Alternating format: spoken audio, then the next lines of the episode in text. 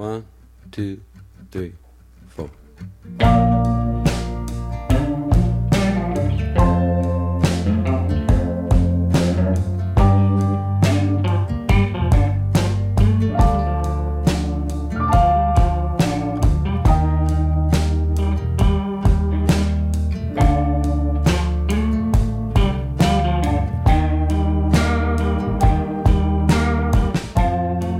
嗨，大家好，欢迎收听三点下班。这是一档不专业、不靠谱、不负责的韭菜陪伴型播客，每期围绕着股市和股民生活随便聊聊。我是李永浩。我是星辰，哎，我们按照上一期做的一些节目的规划啊，我们开开辟了一个小的一个专栏，就是关于每个月行情的一个简单的回顾，还有一些热点事件的一些探讨。我们也在探索一下将用一个怎样的形式。所以，我们这第一期呢，就聊到哪儿是哪儿。好，咱们随意一点，对，把我们最真实的想法呈现给听众就可以了。是是是，不一定专业，当然更不可能准哈，因为我们定位是韭菜陪伴型，那陪伴是最重要的，就一起哭一起笑，每个月都感同身受，这是最重要的。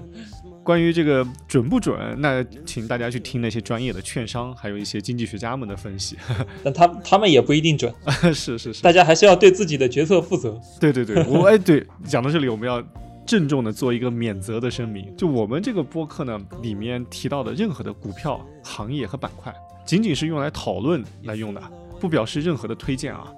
所以大家一定要注意，就是如果你听了这期节目，或者听了我们往期的节目，你去买股票，你赚了钱，千万不要来谢我们；你亏了钱呢，你也不要来骂我们。当然，你要实在忍不住骂也可以，我会立刻删帖，然后拉黑。你太狠了，呃 坚决不给自己心里添堵。好，这个免责声明先先做到前头啊。那我们先讲一讲这个，因为今天我们现在录制的时间是二月二十八号，就是二月的最后一天。那这一个月你的呃账户的净值已经尘埃落定了。那你这两这个月怎么样啊？呃，我这个月呃还行，但也不是特别满意，我是百分之五的收益吧。哦，这个月整体的行情还是不太亢奋，我觉得百分之五还是很不错了。是，其实前半程我觉得是有点恐慌的啊，因为二月初刚好是一个高点嘛，嗯情绪都打满了，然后后半程是有一点麻木，就大家都觉得好像没什么意思，没什么波动。我记得，哎，那个那个东北证券的那个那个哥们叫什么来着？他是月初付鹏、付鹏和李贝都是在二月初的时候表达了一些看空的观点。对对对，就他们，尤其是那个付鹏的演讲还还在很多群里在传嘛，后来好像被封了还是咋回事儿？就是他是传递了一些负面的、相对消极的一些态度，然后这个可能跟我们整体的基调不太一致吧，所以后来就就被封了。是，然后那个事情之后呢，整个市场确实它的热度稍微降下来一点，尤其最近好像我们跟美丽国之间好像又开始有一点点的摩擦，是的，是的。所以现在整体的不管是港股还是 A 股都没有找到新的一个热点。对，那浩哥，你的收益怎么样？过去一个月我我二月份整体收益，我今天才看了是百分之一，啊，就是其实我我 A 股相对分散了，分散买的都是一些，呃，哎，这个我最后可以讲一讲我买的我比较看好的一些板块和行业，但仅仅是我个人观点啊。呃，我 A 股是收益是正的，但是我港股收益是负的，因为港股最近嗯，实在是太辣了。外资流出。你这百分之五的收益主要来自哪些板块的贡献啊？有哪些是拖累了你的这个收益率的？呃，我赚钱的呢，有一个中线的方向是买了火电，啊，我是在一呃，我是在年报预告出了，也就是一月底的时候最差的时候买的火电，这块大概贡献了十几个点的收益，因为仓位还挺重的。然后呢，除了这一个方向之外，我就是在一些概念里面去打野，平均持股就一到五天吧。参与了一些 Chat GPT 的炒作，参与了一些固态电池的炒作，哦，然后这个基本上都是赚的。然后我拖累净值是，我发现我跟人买股票经常亏大钱，我也在反思这个背后的原因啊。我主要是跟人买了一只做锂电新技术的哦，股票，然后这个股票回撤了二十多个点吧，哇，对，相对于这个大盘的还是明显跑输的，对，所以这个拖累了净值。哦，像你说的持股一到五天的这种，我是根本做不来的。你这都是属于快快枪手的打法。对，因为你要在你要在短线的这个圈子里面，然后十根呃紧跟热点才能去做这种，而且我觉得这种其实蛮累的，也不一定能赚大钱。不是，主要是你要一直盯盘，一直盯着这个什么消息以及它的什么买入点和卖出点，我实在是精力顾不过来。就有些时候，就别人已经卖出了，然后跟我说了一个事情，或或者一一个一个消息，我正准备研究。准备买入呢？别人说他已经做完波段，准备跑，已经跑了。就是是的，浩哥，我发现你其实是一个很明显有钝感力特质的人啊。对我钝感力特别强，不知道这是优点还是弱点。然后你刚刚说那个例子，我跟你交流的过程中也有所感觉，所以说很短的票我都不跟你推了，你发现没？是。哎，你讲的这个钝感，我在这里可以简单探讨一下，就是有些人是特别敏感的，那有些人是特别钝感的。就我觉得过于敏感和过于钝感都不好，或者说敏感在有些地方是好的，有些地方是不好的。其实，如果是兼职炒股票，我觉得钝感力蛮好的。呃，但是如果你在这上面投的精力和资金都很大，那么我觉得还是要适当保留敏感度吧，就是至少要知道一些变化。就不能被一个负面的巨大的变化让你的净值造成一个永久性的损失。对对对，要尽快的识别呃市场稍纵即逝的这种风险点和机会点啊。是的，哎，不过这个是一个很大的话题了，敏感和钝感这个涉及到性格和心理学了。我们以后有时间可以专门开一期 这个性格特征在股市中的影响。好。对于你这种对每日的行情都是比较敏感的人啊，嗯，就是你你会去怎么去总结每一天、每一周，或者说以月度的时间来看的话，你去怎么去总结这行情的变化和一些趋势呢？呃，我可以拿二月做一个范例吧，来跟你叙述一下。嗯，比如说，呃，我会从总量和结构两个方面来分析。总量就是看啊，整个的指数它肯定是国内市场是往下走的嘛。对对吧？港股跌了有十个点以上，然后呢，A 股呢，它也分不同指数，但基本上没有一个是涨的，对吧？那从总量上，呃，我认为它其实是一个情绪从啊一个过热沸腾往下降，降到一个中位数的这么一个过程啊。其实我有很多监测市场情绪的指标了。然后那些指标在二月份份的刚开始都是达到了九十五以上，也就是这个水是烧到了九十五度以上，所以我那个时候在公众号上写了一篇短期高点嘛。啊，对对对，啊，然后因为那个指标在过去几年里面都是蛮准的，因为它其实是代表什么呢？在存量博弈的这个假设下，那么大家的仓位越高，情绪越旺盛，就意味着后面其实卖的力量要比买的力量要更强，因为买的那方没有子弹了。对，是的，对吧？嗯。对，所以说整体总量是往下走。然后从结构上来看的话呢，我会把所有的呃股票分成三类，叫做价值股、成长股和题材股。嗯啊，它们特点不太一样。价值股就是那些现金流比较好的啊，成长性相对差啊，但估值也比较低嘛。他们一般是大蓝筹啊，大白马。那么成长股呢，就是那种景气度投资者喜欢的，它有。很广阔的故事，同时呢，它本身的增速肯定也还蛮高的，就它是已经验证了自己的成长性的。对啊，比如说新能源就是典型的成长股。是。然后呢，最后一类叫题材股，题材股呢可能在 A 股呃更明显，它是 A 股的一个独有的现象。嗯啊，如果让我分的话，其实 A 股里面这个三分之一是价值，三分之一是成长，三分之一是题材。哦啊，题材股呢，它就是嗯，它其实经营。是比较差的，一般来说，但是呢，它市值都很小，然后呢，会有一些奇奇怪怪的概念，对。啊，那炒概念的时候，它也会飞得很快，啊，所以其实炒题材股倒不一定是危险，其实，在 A 股，因为因为这个资金堰塞湖嘛，嗯，所以说概念股也是有底的，嗯，啊，然后如果从这三条线我们来分别看的话，你会发现二月份最强的是题材股，其实。嗯，就题材股，它的代表是这个中证一千中证一千啊，它是对它在二月份之后还是创出过新高的啊。然后概念股这块有两个主线，就一个是 Chat GPT 导致的整个计算机板块的小票的一个重估，是然后第第二条是固态电池啊，因为赣锋锂业和赛力斯啊推动了第一款固态电池上车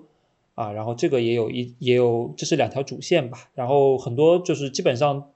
如果在早期参与这两条题材炒作主线的朋友，我身边很多都是三十以上的收益哦，啊，然后呃价值股是表现其次吧，啊虽然说外资流出很多，但是价值股里面也分。比如说中字头和地产链这种，它比较顽强，就没怎么跌，还是涨的。嗯啊，然后成长股是这个月表现最惨的，呃，成长股的代表是创业板指，啊，你看创业板指在三大指数里面是基本上快跌回来了，对啊，它是因为出现了一些降价的事情，就是新能源这块，宁德时代啊、宁德时代和比亚迪都有降价，嗯啊，对，那就会影响整个板块大家对于未来的一个利润的测算。哇，哎，真的真的很专业，像 真的很专业，你这个说的。啊，没有，就大部分短线资金其实都要从这个框架去思考，不然你没有办法解释那些涨幅是怎么来的。我跟你就完全相反，我甚至很多时候都不看大盘，我只关注我研究的行业，甚至某某个别企业。对你，你是 seeking alpha 吗？我我觉得不光是听众朋友们，我也是第一次听你讲这一套东西啊，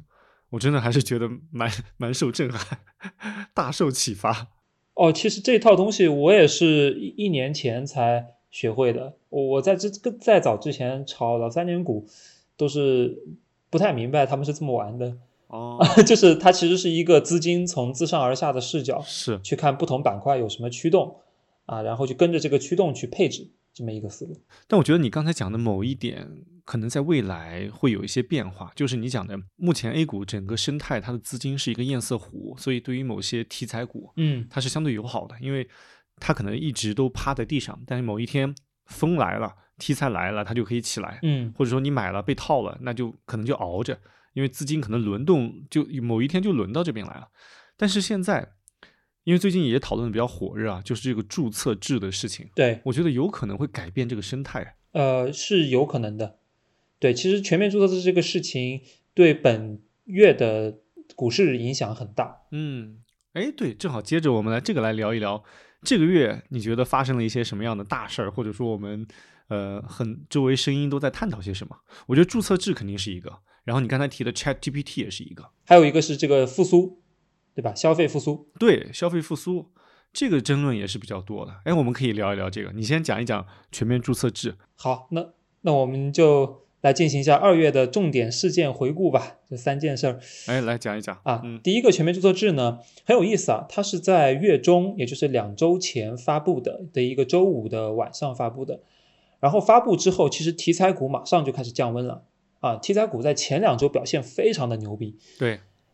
呃，就跟印钞机一样的，但是这两周其实很难做，就跟这个有关。啊，因为全面注册制呢，呃，在我看来，它对短线交易者主要是有两条有影响的，就一条叫价格笼子，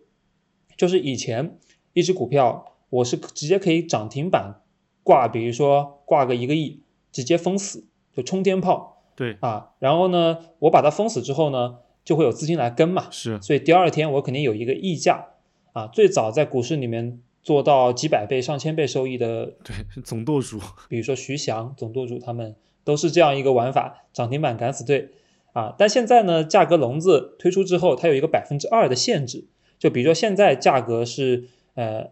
是呃在百分之零涨幅这里，那我挂单，我如果挂百分之三那个位置的买入单，它会直接废单。哦，所以说我只能最多最高只能挂到百分之二的那个价格，嗯那也就意味着我如果一个百分之十涨停板的股票，我要把它封到板的话，我需要连续挂五次嗯啊，那其实对我的买入成本会变高。嗯，这个成本指的是，呃，我需要的资金量，对，它我我算了一下，大概需要原来的两到三倍吧，哦，就封板变得更难了。嗯然后第二个变化是，它有一个异动停牌的新规，嗯啊，就是说十个交易日内涨百分之一百，或者三十个交易日之内涨百分之两百，这个股票会直接被关小黑屋，哇 就它就停牌了。哦，这个还是啊，那停牌肯定是个很很不爽的事情嘛，啊因为它没有流动性了哦啊，出出去不知道市场已经变成什么样了。对啊，对啊所以这两条你有没有发现，它合在一起，它其实抑制的就是一点，炒作，就是啊、呃过快的涨幅和跌幅。因为之前观察的一些新股啊，你不要说十天涨百分之百了，一天或者两两三天就可以涨那么多。嗯，对啊，对啊，哦，但新股可能不在这个异动新规的停牌的这个限制里面哦啊、它主要指的是那种连板，哦，连板 OK，比如说你你如果连续七个交易日连板，应该就翻倍了嘛，嗯它主要是抑制这种哦啊，所以所以你有发有没有发现这个每天的涨停板数量降低了很多？哦，我印象中在啊、全面注册制发布之前，每天涨停股至少是五十只啊，就全市场五千只股票嘛啊，其实你把它理解成一个游戏的话，它对于用户的刺激感是很强的。对，就如果每天有一百只涨停，那就意味着我有二十分之一。如果我买二十只股票，那么我就大我平均来说就有一只股票涨停，是是很爽的。对，但是呢，最近呢，它已经平均可能只有十几只涨停股了，就是迅速的减少。其实就是市场游资啊、呃对于这个政策变动的一个恐惧吧。嗯我理解是大家虽然现在还没有施行，但是大家不知道该怎么玩儿，嗯他担心会出现不可控的风险，所以那些大的游资就先撤出来看一看，嗯，静观其变。这个也会压抑市场的活跃度和做多的一个热情。我觉得得 by case 看，如果是基于基本面嗯去做多的话，就是它不是通过打涨停板这种方式，那我觉得并没有影响啊。OK，它其实抑制的是那种纯概念炒作。你讲的这两个东西，我确实之前没有详细的去去研究，就是关于关于价格笼子还有这个异动停牌的这这这方面的要求。我对这个注册制的理解啊，非常的直观，就是因为以前我们上市特别的难嘛，嗯虽然我们这些年也也不断的把这个股票池越扩越大，但是整体来说，它的上市难度还是比比美国或者香港那边是相对难一些的。因为比如说盈利的一些要求，是当这些全面注册制铺开之后，那就意味着那很多以前没有达到我们标准的企业，它也可以上市了。对，这是一个长期趋势。嗯虽然它上市之后它的走势不一定，但是也就意味着我们身边会有越来越多的企业主变成亿万富翁。是的，对吧？那等他们减持股票的时候，那可能北上深，不光北上深了，像我生活的成都，它的那些豪宅的价格可能又要被拱上去一波。对，那那那句话叫什么来着？叫你的同龄人正在抛弃你，对吧？这种恐 恐慌感又又加强了。呃，你别你别吓咱们听众了。其实我觉得也没有这么夸张吧，因为你想市场里的钱是一定的嘛，对，那进去的企业多了，就意味着你单独这上市这件事情对你的财富提升可能没有以前那么明显了。是的，这就是我想说的第二点，就是跟你刚才讲的这个堰财富这个堰塞湖资金堰塞湖对于题材股的影响。嗯随着池子越来越大，它的资金也也会变得没有那么的充沛。最后，当你可选择的标的越来越多的时候，你反而会陷入一种哎，究竟选哪哪一个的这种困顿当中。这个时候，以前的一些炒作的逻辑，比如说我 A 股有，呃 A 股历来有这种炒作中小盘股票的一个一个习俗。嗯因为它盘子小，就很容易高成长嘛。虽然这个逻辑不一定成立，但是市场就容易演绎这个逻辑。嗯但当有那么多的小票的时候，市场资金的偏好度就有可能变化了。他们可能会更加的去追求确定性，因为你去博小票高成长的难度和概率，难度越来越高，概率越来越低了。所以我觉得这个东西它是会是一个长期的潜移默化的趋势。像港股市场，港股市场我比较熟悉嘛，嗯经常都会有那种小票，市值可能八九个亿的那那种那种那种公司那种股票，嗯它一天的成交量非常少，它那个 K 线看起来就像是一个病人失去了心跳一样，嗯就横在那里。或者呢，就是它它那个价格波动特别小，一俗称叫一分钱玩玩一天。那这样的话，其实它是吸引不了太多的关注和和资金的。所以我觉得注册制从长远来看，可能会改变市场炒作的一个偏好。呃，我觉得它是一个长变量，对，常变量就是量对对我我们个人操作其实没有太大的影响，或者说现在机构的操作，但是你放眼五年、十年的话，可能会有一些影响嗯，啊。然后呢，A 股其实它的融资额已经是全球最高了是的，啊，是的，就是从这个角度来看的话，现在上的企业已经足够多了。其实这几年 啊，但但小票我自己参与下来感觉还好，就因为小票里面你可以买那个既有概念又有成长的嘛，又有价值的，对吧？价值如果你衡量为一个 PE 或者高分红的话，其实我对于 A 股和港股市场的对比，我也觉得我们 A 股市场实在是温柔太多了。那港股的小票啊，那那可就不是一个跌停的事儿，那可能就是一字断魂刀。对啊，本质上，对本质上，我觉得还有一点是我们的交易所，它就像一个呃严父一样的，对，他就管教着女儿，一所有的渣男都先帮你鉴定一遍，然后如果渣男欺骗了你，就呃出来教他做人，对，对吧？就是强监管，其实还是某种程度上也保护了咱们 A 股的股民。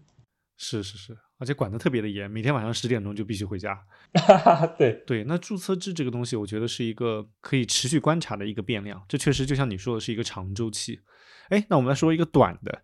呃，这个也不一定短，就是我们最近炒作的特别火热的，不管是股票市场还是我们的呃各种生活中，都会聊到这个 Chat GPT。嗯，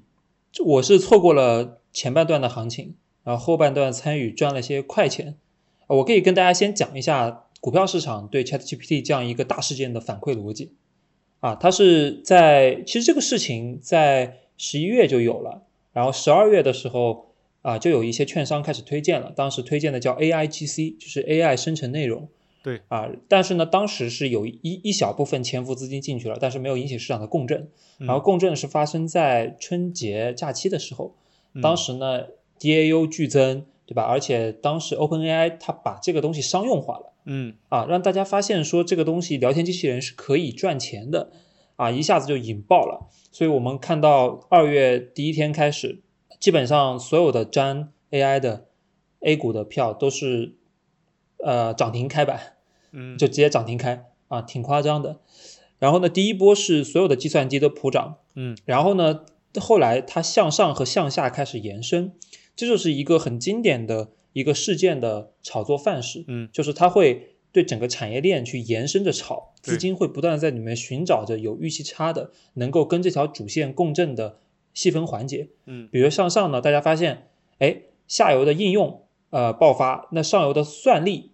肯定是稀缺的，对。啊，算力被爆炒，然后呢，算力你需要安在机房 IDC 里面，对，然后呢，机房它又需要一些光缆啊、交换机啊，上游就是这么一个炒作路径，嗯。然后向下呢，它就是在不同的应用场景里面，ChatGPT 去改变我们的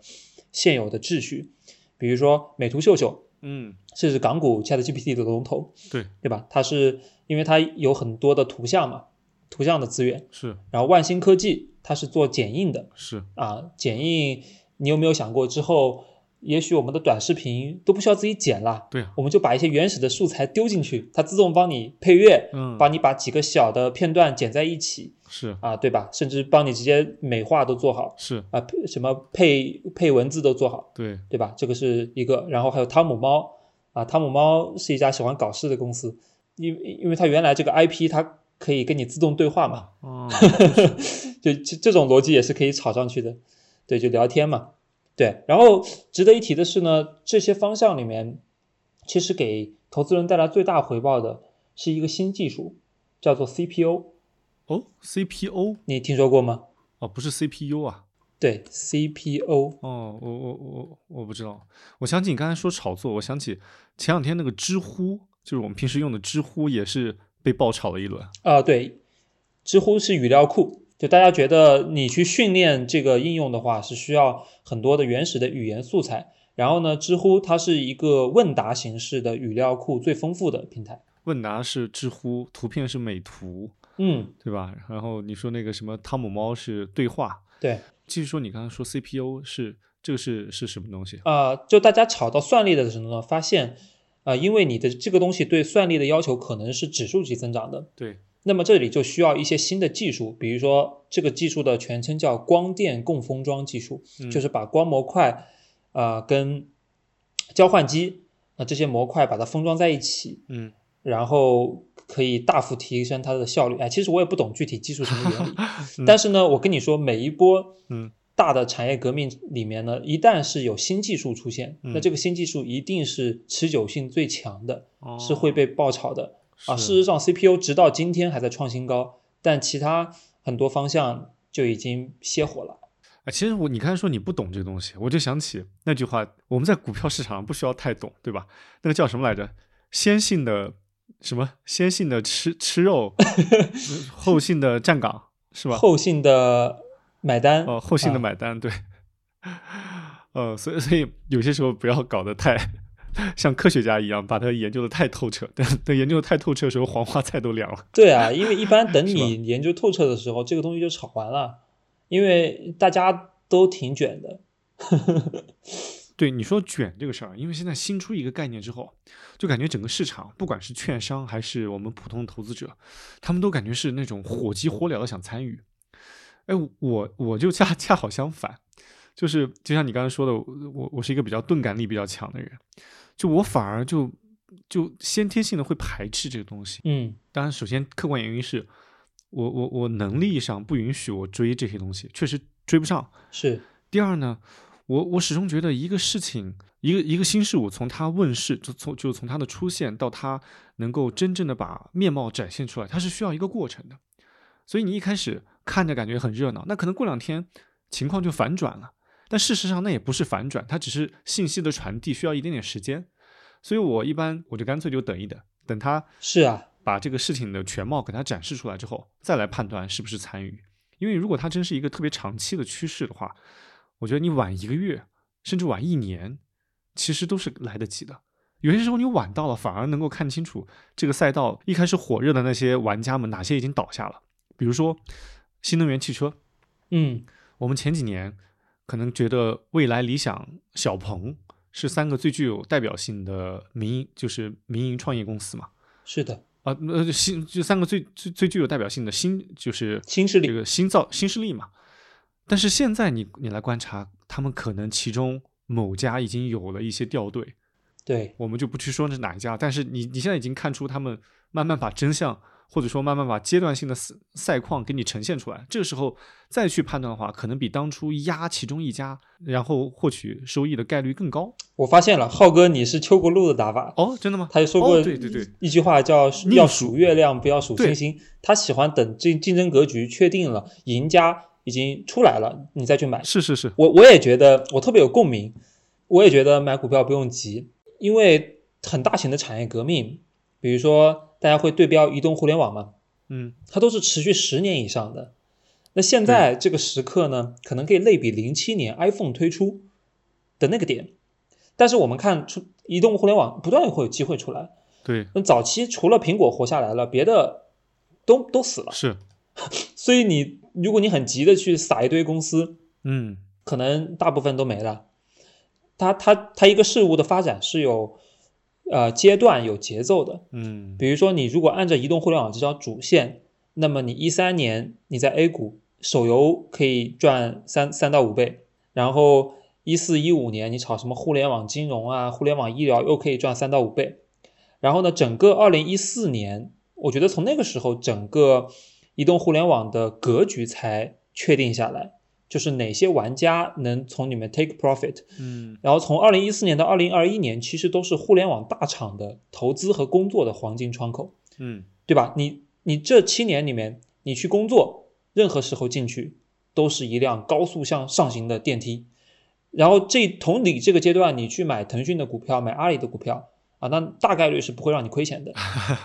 是，对吧？这就是大的贝塔，嗯大的一个产业革命，它其实根本是不用去急的。是是是，啊，但是呢，我我觉得呢，就是反过来讲，虽然说我们买股票参与不用急，但是一定要好好的研究。哎对对，么？为什么这次资本市场对 ChatGPT 的反应是远远超过了几乎所有人的预期？嗯那是因为我们已经多少年都没有看到新的非线性的变化出现了。对，其实我在 AI 行业里很清楚嘛，AI 行业的第一次产业红利是视频识别啊，就图像识别这个东应用一下子成熟了，然后出来商汤旷视这种公司，嗯对，我们现在我们在机场都可以直接扫脸对，啊。但是呢，从那波一一六一七年之后，其实这个行业已经停滞了很多年了。嗯，当你没有红利出现的时候，里面公司就只能卷，卷，对，包括所有的计算机公司都在卷，因为没有新的东西，大家只能不断的降价去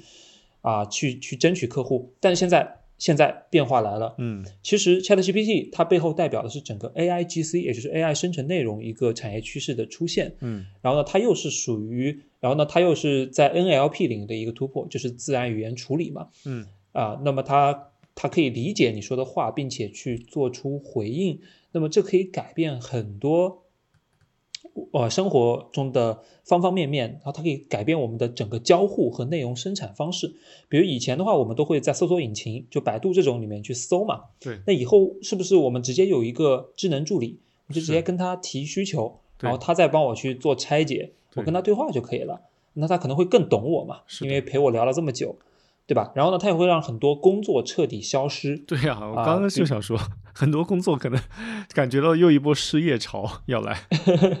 是啊，像尤其是什么审计啊、律师啊、文秘，然后或者小红书这种 KOL，我觉得他们都不需要自己写了。哦，对，那些简单的一些文本工作都是自动生成的。简单可重复的工作都可以被替代，甚至我觉得码农都可以被替代。以后可能只需要架构师，就是顶尖的那帮码农，下面的全都可以自己写。因为你想，对 ChatGPT 来说，代码才是它的原生语言，嗯，就像你的你对中文的了解一样。所以我相信他写代码一定可以写得非常好天哪，啊。然后，然后包括我觉得我们传统的教育方式也会翻天覆地。呃，是谁？这个这个革命有点像那个印刷术啊。因为你想在印刷术出现之前，所有的人都是通过学徒制的方式，一个带一个去去掌握技能的。但是印刷术出现，一下子有了学校，嗯，对吧？因为你可以一对多嘛。那我在想，这样一个 AIGC 的出现，是不是又可以让学校都不复存在呢？呃，呃，我不知道，但是但是我我认为不能去低估啊、迁移这个世世界发生变化的速度。我们站在当下这个时点是没有办法对未来做出预判的，而且有些时候世界变化已经远超你的想象力了，所以这个我们就不去展望了，我们就静观其变。是的，是的。呃，不过从股票上来说呢，呃，我我觉得接下来是有几个方向我想研究一下的。啊、比如说算力肯定是需要深挖的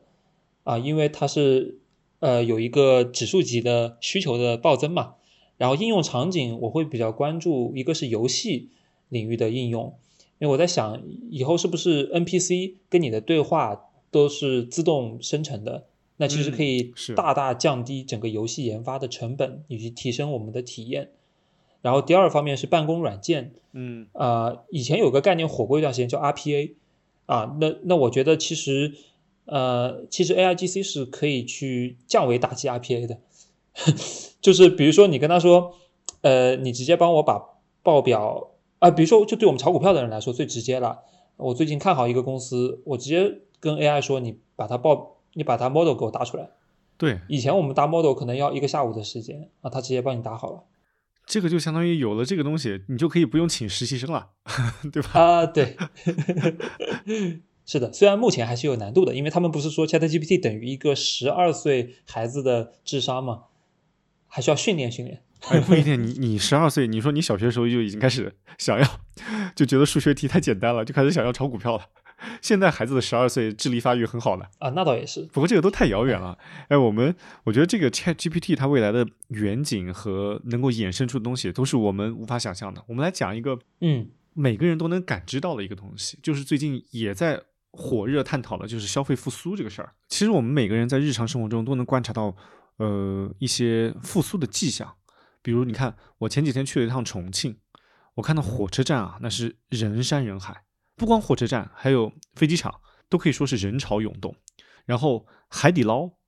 海底捞前几天发了一个业绩扭亏为盈的公告，它从二零二一年的就是全年亏损四十一亿，到二零二二年它盈利了十三亿。虽然二零二二年我们还没有完全的放开，这个主要得益于他们去年关了一些店，以及它整体的运营效率的提升。嗯，但是这个数据呢，也是多多少少能够作为一个复苏的一个印证。还有一个经常在网络上能够看到的就是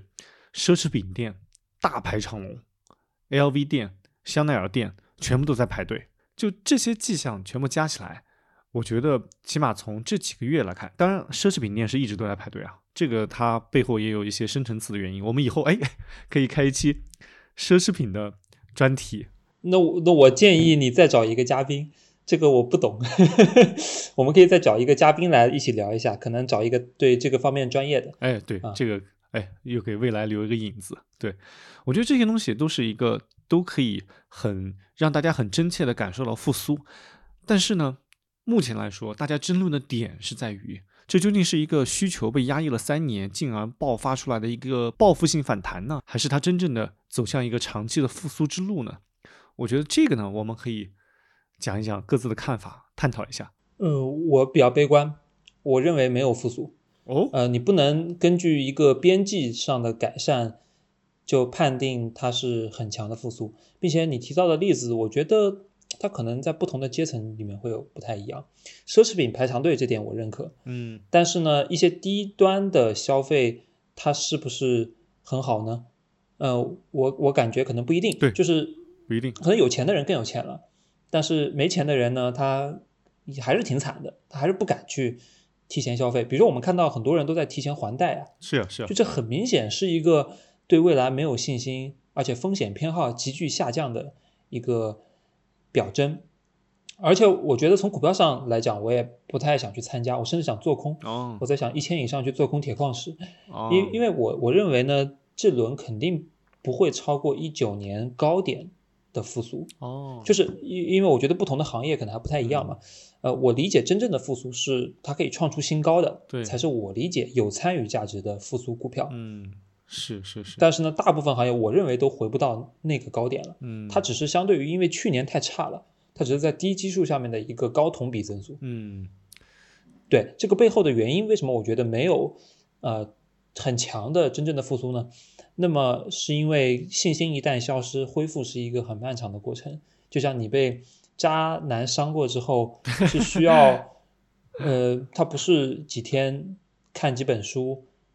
去吃几顿饭就能缓过来的。我认同你说这些东西啊，这些逻辑啊。其实你刚才讲的，呃，相对经济条件没有那么好的人，他们受挫是更多一点的。嗯以及你刚才提的信心，其实我我认为是不是能够长期的、长远的走向复苏，就取决于这两个因素：一个是你口袋里还有多少钱，就真真正正的你还有多少钱；嗯第二个呢，是你对未来的信心是不是你对未来的信心是不是够足，是不是对未来充满乐观。是的，这就涉及到，就是一个是你，一个是真实，一个是预期。那真实来看，我觉得过去三年会对大多数人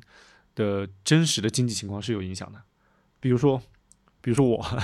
我因为股票亏了嘛，对吧？那肯定我的这个你是被共同富裕了。呃，对对对，共为为共同富裕做了一点贡献。对，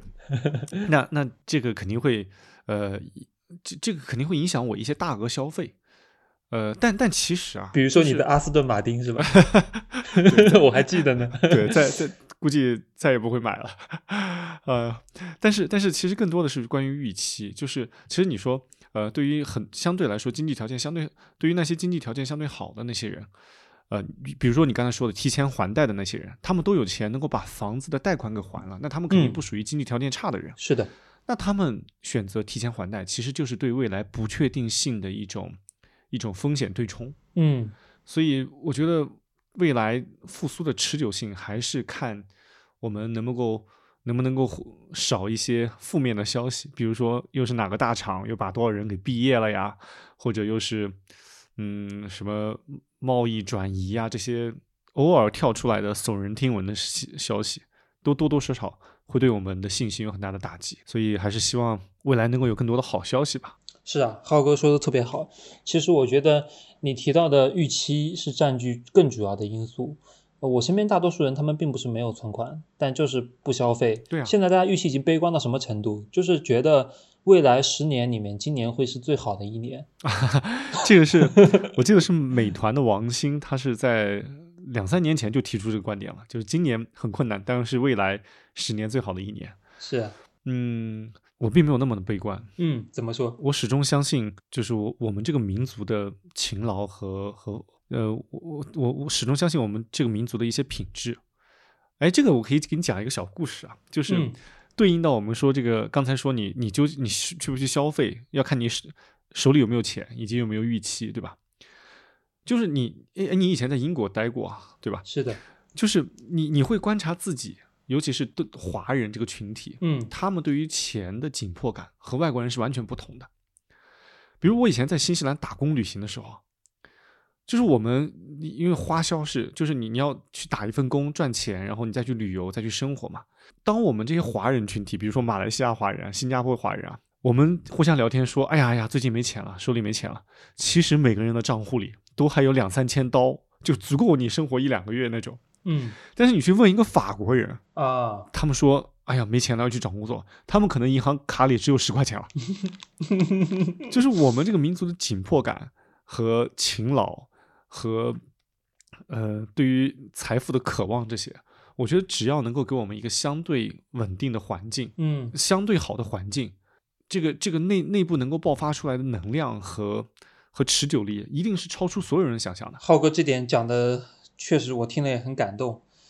嗯，也很自豪。说真的，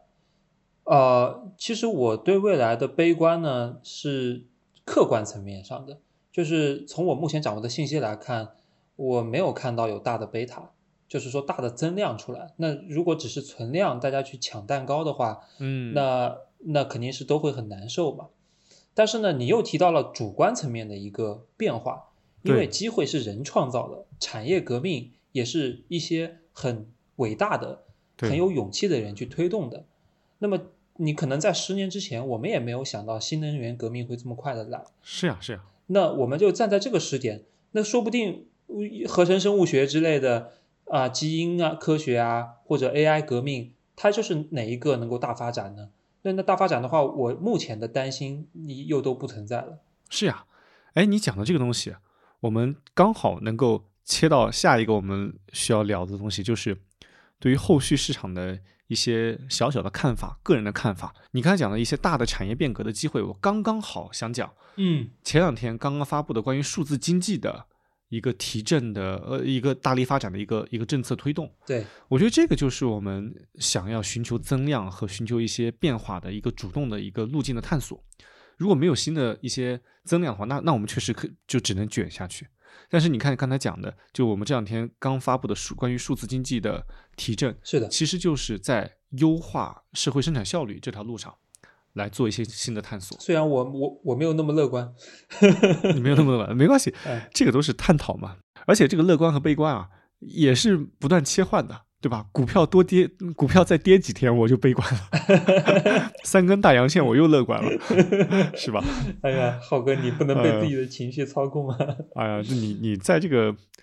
这个这个市场里，你很难不被情绪影响。但是情绪和理智是两码事了，对吧？是的，是的，理智来想一想，好像很多东西它它的变化没有那么的快。但是你真的三根阴线和三根阳线，那你这个情绪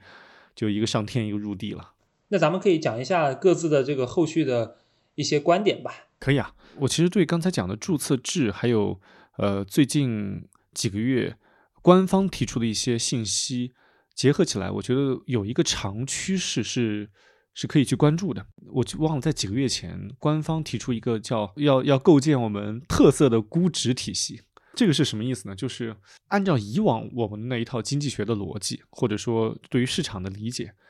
它可能需要需要盈利，需要什么现金流折现这些东西来对它进行估值。这是一套呃适用已久的关于西方的一套估值体系和市场逻辑。对，然后官方呢又提出呢，我们要建立特色的 估值体系。这个东西乍一听呢，觉得好像跟我们的固有认知是有一些冲突的。嗯哎，讲到这个，前两天才就就是昨天还是前天，还看到一个一个微博大 V 吧，我也不知道那个那个是哪一位老师。哎，对，那个原来大副大财，原来大智慧的副总裁，后来被哦市场进入了。哦这样子啊，他不是有一段话上了热搜嘛？对，哎，我还专门把这段话找出来了，我要读一下给大家听一下啊，就是叫一些券商研究员、基金经理是知名高校象牙塔里走出的高材生，受西方投资理论熏陶，对我国国情认识不深，他们不走群众路线，看不清 A 股市场生态，但他们手握话语权和影响市场的巨额资金，成了低估中国资产的一股力量。然后这段话呢就被 就被疯狂嗯转发，然后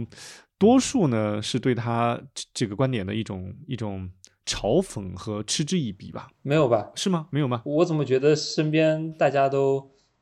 也没有嘲讽吧？呃，没有嘲讽。觉得说他是一派还是有道理的。哎，对，其实我我认为他说的还是还是有一点道理，就是我们这套逻辑，不管是现金流折现，还是什么 PE、PS、各种指标也好，然后各种、呃估值体系也好，都是沿用西方的那一套，因为他们领先嘛。嗯，对，所以，我们当我们开始去学习别人的时候，只能先照搬、照抄，然后后来再改进。但别人领先，并不代表别人是对的，或者说别人适用于别人市场的，就匹配于我们的市场。呃，其实这个有点像，有点像一种慕强心态。对，而且他们讲的这些指标和这些这些方法论，都是他们的经验总结，它都是一种范式，而不是一种公式。就公式它是放之四海而皆准的，但是经验和范式不一定。对你不能简单的照搬经验。对啊，嗯我们那个古话不说嘛，叫叫什么？人为刀俎，我为哎不不不是不是这个，叫叫我之蜜糖，彼之砒霜，或者就就是橘生淮南则为橘，橘生淮北则为枳，就是按照他们那一套逻辑来来演绎，真的不一定适用于我们。比如，如果用他们那套市场先行的呃逻辑来看，嗯，那我们很多高速公路是不应该修的，因为你怎么都算不过来账。对，那我们更不应该把四 G、五 G 信号铺到老少边穷地区，因为你这是非常不合算的。他们确实也是这样做的，因为你去国外旅游的时候，那些稍微偏远一点的地方，真的是只有三 G 信号或者 只有二 G 信号。如果你所有东西都按市场市场的逻辑来看，对我们现在社会的发展确实是不那么匹配。我觉得要从第一性原理去思考，就是说所有的有用的才是真的，能抓到老鼠的猫才是好猫，不管黑猫还是白猫。其实我可能我对特色故事体系的理解跟市场还不太一样，大家可能普遍理解是觉得去炒中字头嘛，啊，对啊，但是我理解是服务于科创，嗯，这我觉得这两个都都是可以适用于所谓的特色估值体系。它对它其实是两条线，我觉得都都有吧。对，就核心就是你不能被别人的故事洗脑嘛，对，不能因为人家的资本市场看上去比你要发达，就去照搬。因因为其实两个市场的生态太不一样了，是它的目的也不一样。我们市场就是为了融资，所以从融资的角度来讲，那我们 KPI 贼好，对吧？是全球第一。这融资，然后来促进企业的发展，尤其是科创企业，对吧？就你不能说你不赚钱，或者说你你技术不够硬，那那就就打压，这是他们的一套逻辑。但我们可能说，就是因为你不够，你还不够强，所以多给你融点资，让你就拔苗助长一下。对呀、呃，我跟你说，芯芯片行业里面，就算你是骗子，比如说当时那个汉芯事件的嗯呃造假的那个教授，现在还能继续融资呢，嗯，是这就是国家对于新兴产业的鼓励。对，这是你说的第一个，对于科创，对于新兴产业的鼓励。第二个就是对于所谓的中字头，哎，我还真的还蛮看好某些中字头他们的长远的发展。比如说像现在的电信运营商板块，其实他们也是受益于 Chat GPT，还有这个未来数字经济的一个发展，因为他们算是基石提供商嘛，他们提供最基础的算力和和和宽带这些东西，甚至有一些被我们嘲笑已久的股票，比如说，呃，老股民都知道的，四十八块钱，二零零七年刚上市的时候，四十八块钱买的中石油，然后现在最低跌到了三块多钱，现在是多少？是五块多钱。嗯，哎，我觉得如果当时是四十八块钱买中石油的那帮人啊，确实是被热情冲昏了头脑。但是你现在四五块钱去买中石油，嗯我认为长期看是很难亏钱的。嗯，我同意。而且，如果如果真的市场的资金在注册制的情况下，就是在标的越来越多，不知道选什么情况下，然后他们开始集中一些确定性的标的之后，以及在所谓的特色估值体系的指引下，说不定他们真的能够有较好的走势。当然我，我我要强调一下，在这里不是吹票啊，像中石油这种股票，我们吹，我们我们怎么吹都吹不起来的。这一点，这一点我我跟你看法略有不同。啊我觉得怎么说？不一定是炒这种大块头，对，但但反正咱们之后可以详细有哪一期详细讲一下。那你你来讲一讲你你的一些关注点。呃，对未来的看法，我先补充一个刚刚没来得及说的，就是嗯因为复苏是二二月份的主线，那么复苏它其实会导致市场处于一个轮动。嗯为什么呢？因为在复苏的背景之下，大部分股票的同比增速都很高，所以它是全面的复苏嘛，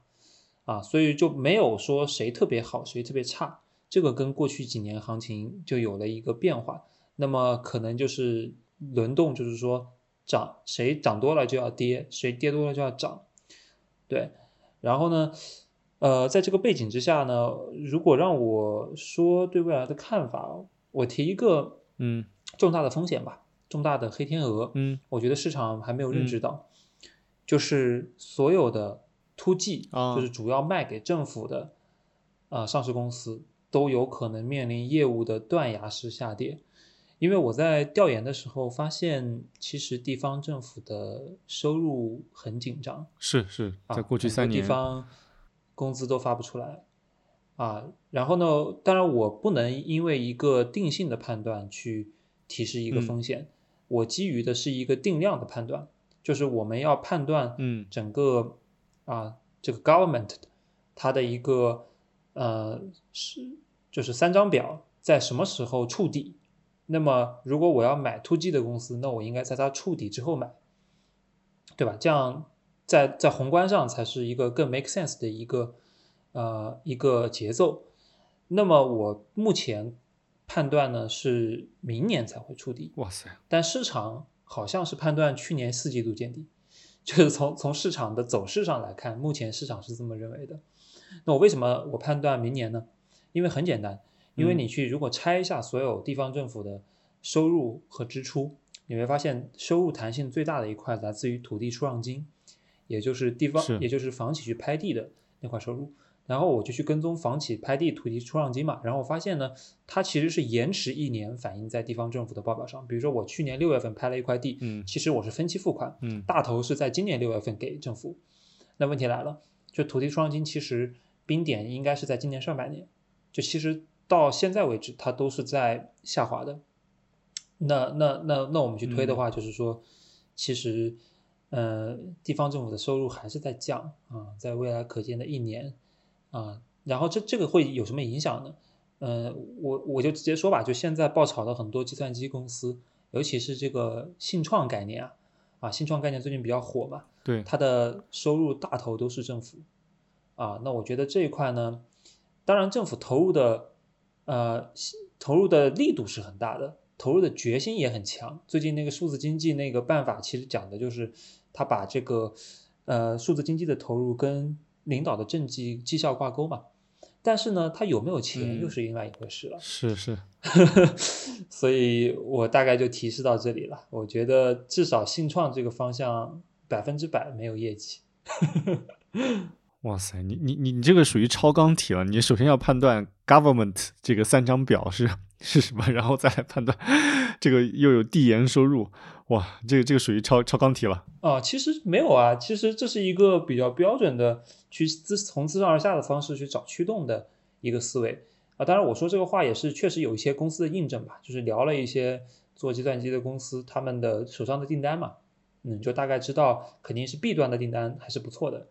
然后 C 端是最好嘛。所以你看 A 股计算机里面金山办公这种有 to C 业务的，它估值就最高，但是但是，G 端的真的是不容乐观吧？对，这个这个其实跟现金流也有关系，因为你 to C 方面，你现金流是最顺畅的；to G 和 to B 的话，经常会有 应收款的风险。是的，是的，说的太对了。嗯，我我我都觉得不知道有哪些公司能不能活下来，就是不知道市场有没有计价这个风险，真的还挺夸张的。好，风险提示到位，对吧？我们不能光说一些乐观的，也要说一些风险提示。我们就是聊一下对市场的一些自己的理解嘛，但是我们说所有的股票的名称都是举例，我们也不推荐。我刚刚说的那些我也没买。好，那我们就差不多了吧？这第一次，我们也是做一个探索，欢迎大家多多留言，给我们这个提一些宝贵的意见，我们到时候再来优化迭代一下。好，这是很轻松的一期。是的，是的，感谢听众们，嗯，好，那先这样子喽，拜拜拜拜。拜拜。